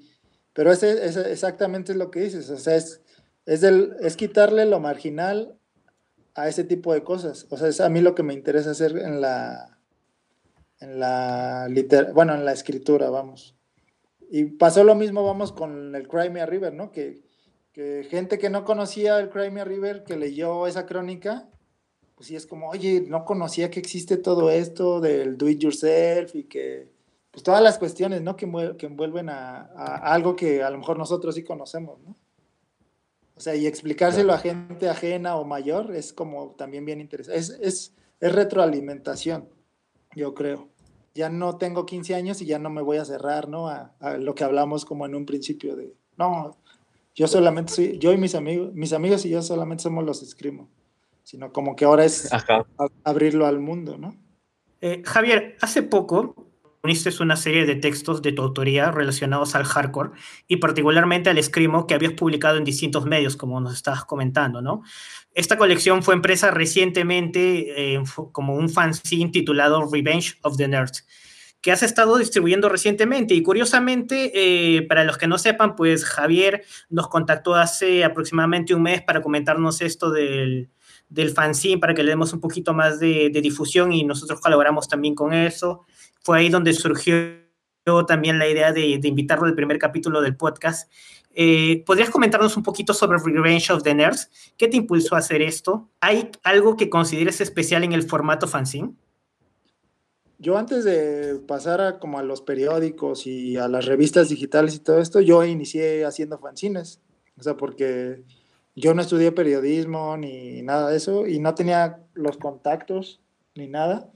Entonces con mis amigos que también venían como del punk rock y de todo esto, empezamos a, hacer fanzines. Y es algo bien curioso porque en ese entonces, pues yo nunca hice un fanzine de, de Screamo. O sea, nunca se me ocurrió la verdad, o sea, nunca, nunca. Yo creo que por eso hice la distro.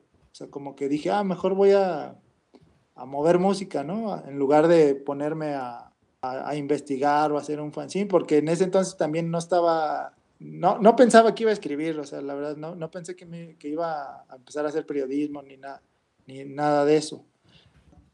El impulso, pues, fue toda esta cuestión que estamos viviendo ahora, ¿no? Lo del confinamiento y el coronavirus.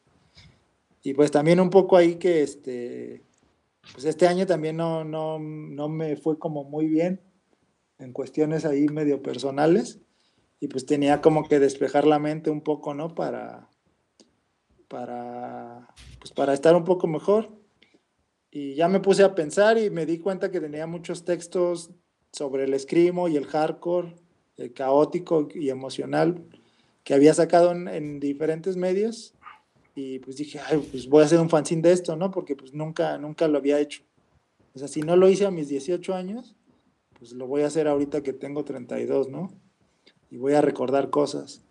Y creo que mucha gente también ha estado recordando cosas con, con el fanzine, porque el fanzine se centra de, va de los años 90, o sea, 3-1G, Evolution Records, Steve Aoki con, con su banda, con This Machine Kills, a bandas como Noventas, que es la banda de Nin, que era el guitarrista de Zaratustra.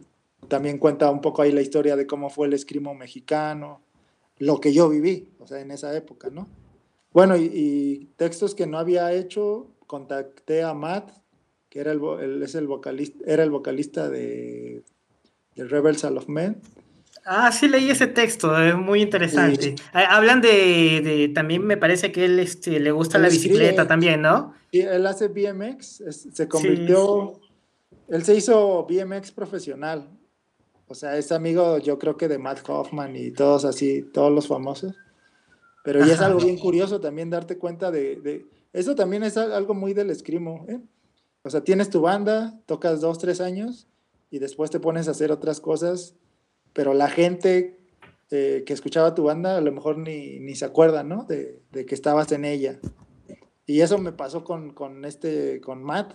O sea, a mí de repente dije, ah, voy a ver qué ha pasado con Reversal of Men. Y me di cuenta que era un güey que ahora hace BMX y también escribe, o sea, él también ha publicado ahí unos libros. Y ahí empecé a sacar como mucha información, o sea, y me llamó la atención eso. Por ejemplo, Jason Green, el vocal de Orchid, eh, ahora hace stand-up comedy. Ah, sí, sí, sí, sí, verdad, sí recuerdo que estaba hablando de eso. O sea, como que cada quien a Steve Aoki, ¿no? O sea, ¿quién iba a decir que el, el DJ Steve Aoki editó un disco con Evolution Records, ¿no? Y vivió ahí con, con toda la gente de Evolution Records. Creo que también hay alguien que, que, toca batería en Interpol que también estuvo en una banda de Screamo, ¿no? Sí, sí este, Greg, Greg sí, el de Saetia, ¿no? Y el de Hot Cross, exacto. él, él, inició Interpol. O sea, como estas cuestiones así, ¿no? Son como, o sea, no, no, no solamente son del Screamo, pero sí es algo muy llamativo porque, vamos, no, no es gente famosa, o sea, no es un, este, no es un Ian McKay, ¿no? O, o algo así como de estos gurús, sino como que o sea, es curioso porque tú no te imaginas que también tienen esa faceta a veces, ¿no? Yo creo que el, ejemplo más claro, pues, es este, el de División Minúscula también, ¿no? Que tenía otra banda de Escrimo, no sé, o sea, llevándolo más al lado mexicano. Sí, muchos tuvieron este, su, este, empezaron a tocar en bandas más famosas. Me acuerdo que una vez, Dark, hay una banda que se llama Dark Sour, no sé, que era de Victory Records me parece. No sé si la escucharon alguna vez. No. ¿No? Bueno, me acuerdo que este, yo los fui a ver en Monterrey porque se supone que era el baterista de City of Caterpillar y nada más fui por eso. o sea, la banda ni me gustaba ni nada, pero fue como, güey, es el baterista de City of Caterpillar y ya fuimos a verlo. Es lo más cercano que vas a estar a alguien de City of Caterpillar y tienes que aprovechar, ¿no? A veces pasa. Sí. Este, Javier, ¿y qué tal la recepción del fanzine? Con, la, ¿Te están pidiendo el fanzine? ¿Cómo, ¿Cómo obtenemos el fanzine? Si alguien quisiera este, adquirir el fanzine. Pues tengo una, una página, un WordPress. Ahí, viene mi contacto. O también está el, el Instagram, que es así, Revenge of the Nerds, fanzine. O sea, todo pegado. Y pues también por ahí me han estado contactando mucho. Y fíjate cómo son las cosas o sea, mucha gente de la que me ha contactado es de Chile también. Pero, mm. pero son gente de Chile como de la nueva, nueva camada del escrimo. claro, son personas un poquito más jóvenes que probablemente estén buscándose nutrir de que, este, información antigua, cosas que les sirva, pues, ¿no?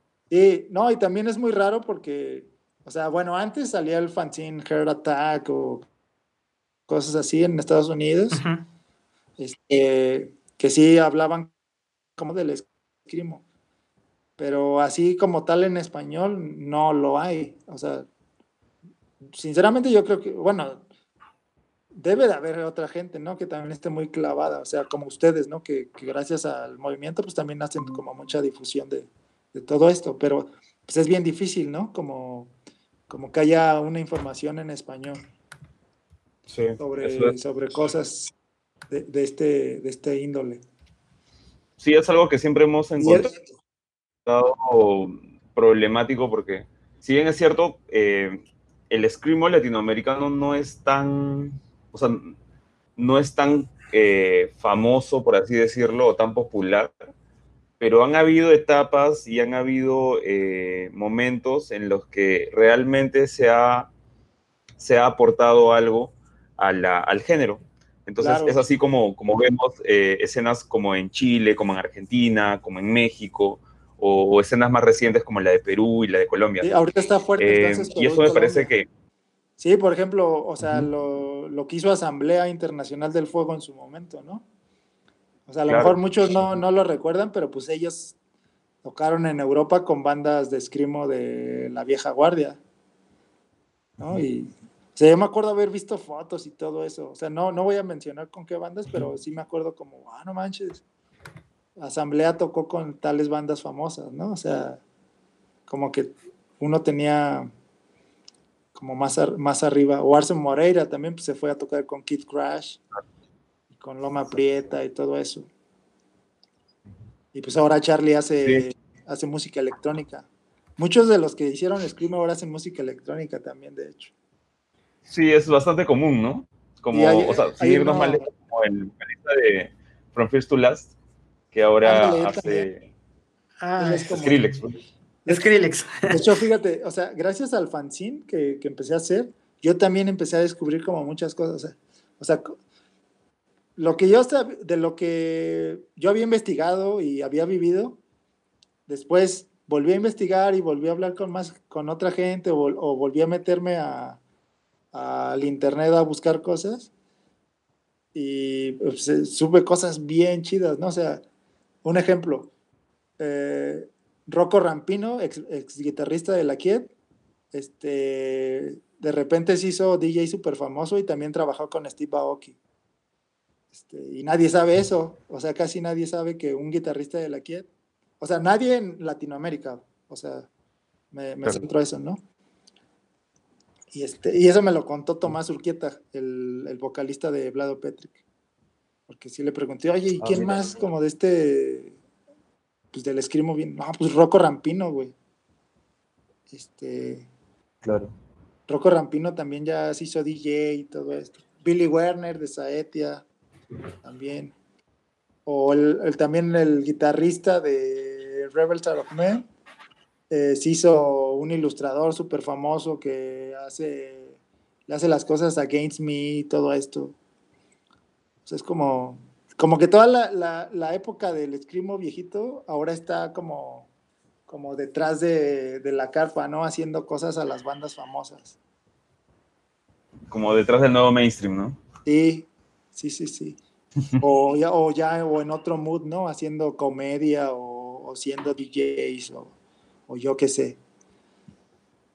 Sí, es, es interesante saber en qué están como los músicos antiguos, ¿no? Es como que te da esta sensación de que, si bien es cierto, no siguen participando dentro de la escena, siguen haciendo cosas, ¿no? Y eso es muy interesante. No, y es lo que les contaba hace rato, ¿no? Que también el escrimo tiende a ser muy nostálgico, ¿no? Porque quieras o no, pues siempre regresas a las bandas pues, de la vieja guardia, ¿no? O sea, imagínate qué pensarán los chicos de Jerome Stream o, los mismos de At the Drive-In o, no sé, o los de Orchid de que de que pues, se juntaban con Steve Aoki, ¿no? Y a lo mejor ahora Steve Aoki los ve y ni se acuerda de ellos, ¿no? O sea, no sé, pero es un ejemplo, ¿no? Claro. O sea, pero Steve Aoki formó parte de eso, güey, o sea, de como de esa, ese movimiento do it y ahora verlo que es así como una superestrella, pues sí es como un contraste muy, muy, muy loco. Muy bien, Javier. Eh, eh, quiero agradecerte por, por, por este tiempo que, que, nos has estado contando sobre, sobre todos tus proyectos, contándonos un poco sobre la historia de, desde tu punto de vista del, del escrimo mexicano. Vamos a pasar a, a un bloque de canciones y luego regresamos con la despedida. Continuamos después de unos minutos.